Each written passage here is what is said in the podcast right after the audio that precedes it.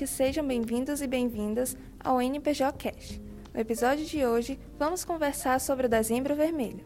Na pauta, o tabu da sociedade acerca dos portadores de HIV. Eu sou Bernardo Barros. E eu sou Bianca Lourenço.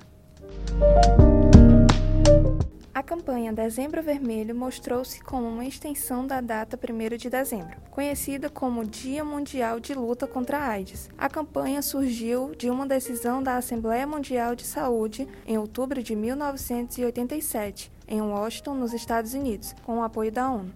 No Brasil, Dezembro Vermelho foi iniciado pelo Ministério da Saúde em 1988. Essa campanha marca uma grande mobilização nacional na luta contra a AIDS e outras ISTs infecções sexualmente transmissíveis. De acordo com o site Vitude, os primeiros casos da doença se deram principalmente no início da década de 1980, período em que houve um grande número de pessoas infectadas. Como não havia tratamento, quem contraria o HIV morria em questão de meses ou anos. Esse período da história internacional e nacional ficou marcado pelo terror e a incerteza decorrentes da epidemia de AIDS. A AIDS é a sigla em inglês que significa Síndrome da Imunodeficiência Adquirida a doença é resultante da infecção pelo vírus HIV. A síndrome é caracterizada pelo enfraquecimento do sistema imunológico do corpo, com o organismo mais vulnerável ao aparecimento de doenças que normalmente o corpo humano controla. Dentre elas estão tuberculose, toxoplasmose e alguns tipos de câncer.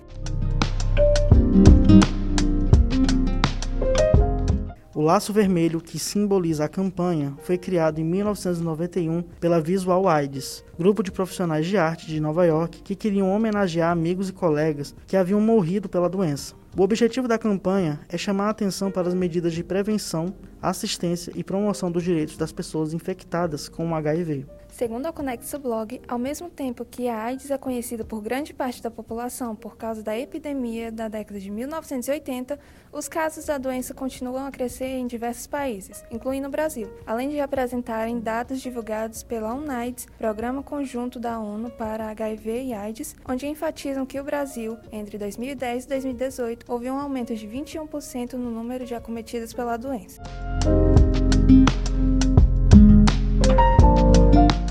Para falar mais sobre a AIDS e o seu impacto sobre a sociedade, vamos falar com Bruna Nojosa, que é coordenadora da unidade adulto da Casa Sol Nascente, organização da sociedade civil que acolhe adultos e crianças vítimas do vírus HIV/AIDS. Venho representar toda a equipe e agradecer pela oportunidade de falar um pouco sobre o nosso trabalho. Bruna Nojosa, como funciona a instituição Casa Sol Nascente? Nós somos uma OSC, que é uma organização da sociedade civil, e a gente é, acontece, né, vive sobrevive através de doações da população civil. Nós temos duas unidades, uma adulto, essa adulta ela faz acolhimento de 20 pessoas com diagnóstico de HIV e que estejam em vulnerabilidade social. E também temos uma unidade infantil. A unidade infantil ela tem é, vagas para 20 crianças. Estas podem ter ou não ter o diagnóstico de HIV, mas todas estão em vulnerabilidade social. Esses acolhimentos 90% eles vêm através de um encaminhamento hospitalar, muitas vezes do Hospital São José, que é o nosso hospital referência aqui no estado do Ceará para doenças de HIV/AIDS. O restante vem de outros tipos de encaminhamento, como CRAS ou e até outros estados que nos solicitam, porque infelizmente nós ainda somos a única casa no Nordeste que possui o acolhimento exclusivo para pessoas com HIV. As nossas duas unidades possuem equipe multiprofissional completa, com equipe de enfermagem 24 horas, nutricionistas, psicólogas, fisioterapeutas. A casa de criança especificadamente possui também pedagogas outros profissionais que dão suporte. Para além, nós temos também a equipe de logística que faz todo o processo e a engrenagem andar. É uma equipe de mais de 30 profissionais para cuidar dessa população e estar aqui abrigada. Onde fica localizada a Casa Sol Nascente? As duas unidades ficam localizadas dentro do condomínio espiritual Uirapuru, Céu. O endereço é Avenida Alberto Craveiro, 2222, Boa Vista, bem próximo ao Castelão. Existe uma faixa etária predominante nas pessoas que procuram refúgio na casa? Nós recebemos, principalmente na casa de adulto, é, uma demanda de uma faixa etária de mais ou menos pessoas de meia idade, 40 a 50 anos, mas nós abrigamos pessoas acima de 18 anos e não temos limite de idade. Então, a partir dos 18, nós fazemos esse tipo de acolhimento. Na casa infantil, nós possuímos um perfil de idade. São crianças de 0 a 12 anos. Então, de 0 até os seus 12 anos, nós fazemos esse abrigamento na casa infantil. O número de pessoas dispostas a ajudar a casa vem crescendo ou diminuindo? Quantas doações vocês recebem? Depender muito da época do ano. O que a gente vem percebendo que a gente que nós estamos divulgando cada vez mais a instituição e quanto mais pessoas sabem desse trabalho, mais fácil a gente a gente entende que é de receber as doações. Infelizmente, durante a pandemia, nós tivemos uma queda drástica nas doações, principalmente as doações de leite, produtos de limpeza e fraldas, que é um dos os produtos que a gente mais tem consumo aqui na casa. Por exemplo, na casa de adulto, nós fazemos o uso de pelo menos 6 mil unidades de fraldas geriátricas por mês. E talvez a gente não receba um terço desse volume em doação. Assim também como leite infantil para aqueles bebês que chegam recém-nascidos, de 0 a 3 meses, que precisam fazer uso de um leite mais específico, a gente não, também não, não vem recebendo. Então, muito embora a gente tenha feito um trabalho mais forte na divulgação, a gente percebe uma queda nessas doações, principalmente devido à pandemia. Bruna, o que move a Casa Sol Nascente? é o amor e a entrega que a gente tem à vida dessas pessoas. Por aqui já passaram centenas de pessoas que precisaram ressignificar a sua vida. E assim como o nome da casa fala, a gente entende que a vida dessas pessoas é um sol que nasce todos os dias, que a gente precisa acolher e dar dignidade para aquelas que passaram por momentos difíceis. O que nos move é o carinho, é a empatia, é saber que gente precisa cuidar de gente e que todos que estamos aqui somos abençoados por ter a oportunidade de tratar e de deixar a vida de alguém mais feliz. Quantas pessoas moram na casa? Atualmente, na casa infantil, nós temos 14 crianças, entre bebês e adolescentes, e na casa de adulto, nós temos 20 adultos e uma lista de espera de 25 pessoas. Qual a importância de grupos como esse para a adesão ao tratamento? Inicialmente, a gente precisa entender o que seria a adesão, né? Quando a gente fala em aderir, é algo que depende de muitos fatores. Inclui algo que vem de uma demanda física, psicológica, social, até da minha cultura. É algo que deve ser entendido como um processo em que se negocia algo entre o profissional de saúde e o paciente.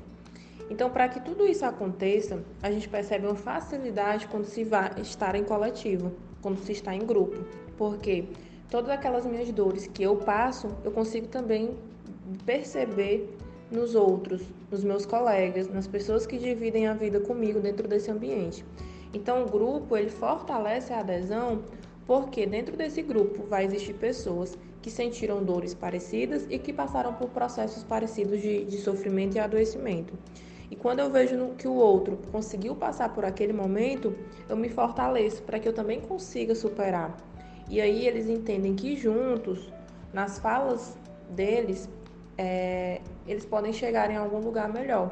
E aí, de forma muito mais fácil, eles vão aderir nesse tratamento, vão fazendo acordos, vão retirando dúvidas, vão compreendendo a importância da medicação e das outras demandas durante o tratamento e vão se fortalecendo. Quais são os maiores desafios que vocês têm que lidar? Bom, quando a gente fala em desafios, a gente pode elencar alguns. Primeiro que eu gostaria de falar é sobre a sustentabilidade. Talvez seja um dos maiores desafios de quem é OSC, né? A sustentabilidade de uma instituição, ela se dá através das doações. E a gente só consegue ser e existir quando essas doações são efetivas. Nós costumamos dizer que a gente não pensa só em números, aqui nós temos pessoas e, como tal, a gente precisa ofertar qualidade. Para ofertar com qualidade, a gente precisa ter recursos. E esses recursos vêm dessas doações e por isso seria um dos nossos principais desafios continuar nessa sustentabilidade é, eficaz e efetiva da instituição. O segundo desafio que a gente pode destacar é o preconceito.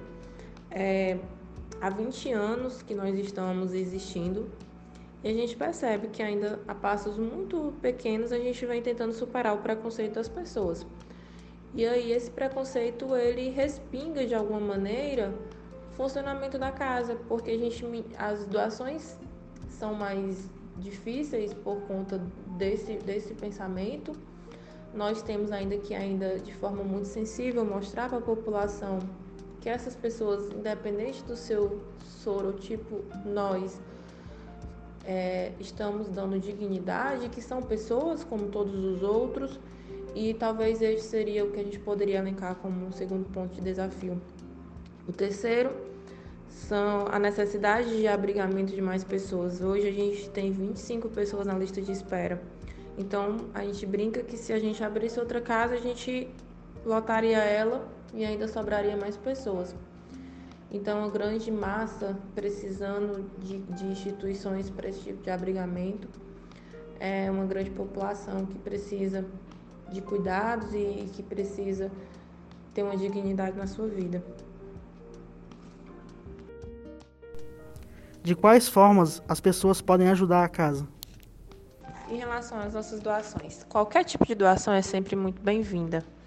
Seja ela uma roupa que você não queira mais, que você juntou, seja produtos da sua casa que você não vai mais fazer uso, um móvel, é, alguma coisa que você não use mais. Nós aqui temos uma lojinha, que é a lojinha Vestindo Sol, e nela nós ofertamos tanto roupas usadas como produtos de, de doação que a gente recebe que não, vai, não, não iremos fazer uso. A gente vende e o recurso adquirido, né, arrecadado, a gente transforma para que possa dar funcionamento na casa. Para além, nós recebemos é, alimentos, produtos de higiene pessoal, produtos de limpeza, tudo o que é necessário para o funcionamento de uma casa. Mas caso você queira nos ajudar com o Pix, é só entrar em contato com o nosso telefone, o WhatsApp, que é o 99417 6770, que nós estaremos aguardando. Bruna, quais as redes sociais que a instituição utiliza? Nós possuímos algumas redes sociais. Nos sigam no Instagram, que é o arroba Casa Sol Nascente Oficial. No link na bio vai ter o link para o website, para o WhatsApp e para o outro Instagram da lojinha Vestindo Sol. Muito obrigado por sua participação, Bruna Nojosa. Em nome de toda a equipe da Casa Sol Nascente, nós agradecemos mais uma vez a possibilidade de falar um pouco sobre a nossa casinha, sobre a nossa instituição e o nosso trabalho falar um pouco sobre essa doença para minimizar e desmistificar o assunto e essa temática.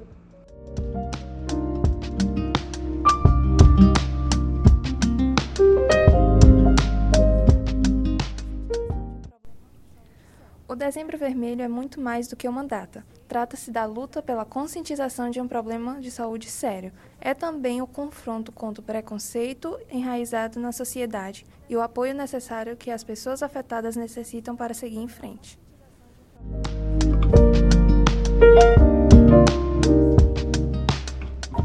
Este podcast foi produzido e apresentado por Bernardo Barros e Bianca Lourenço.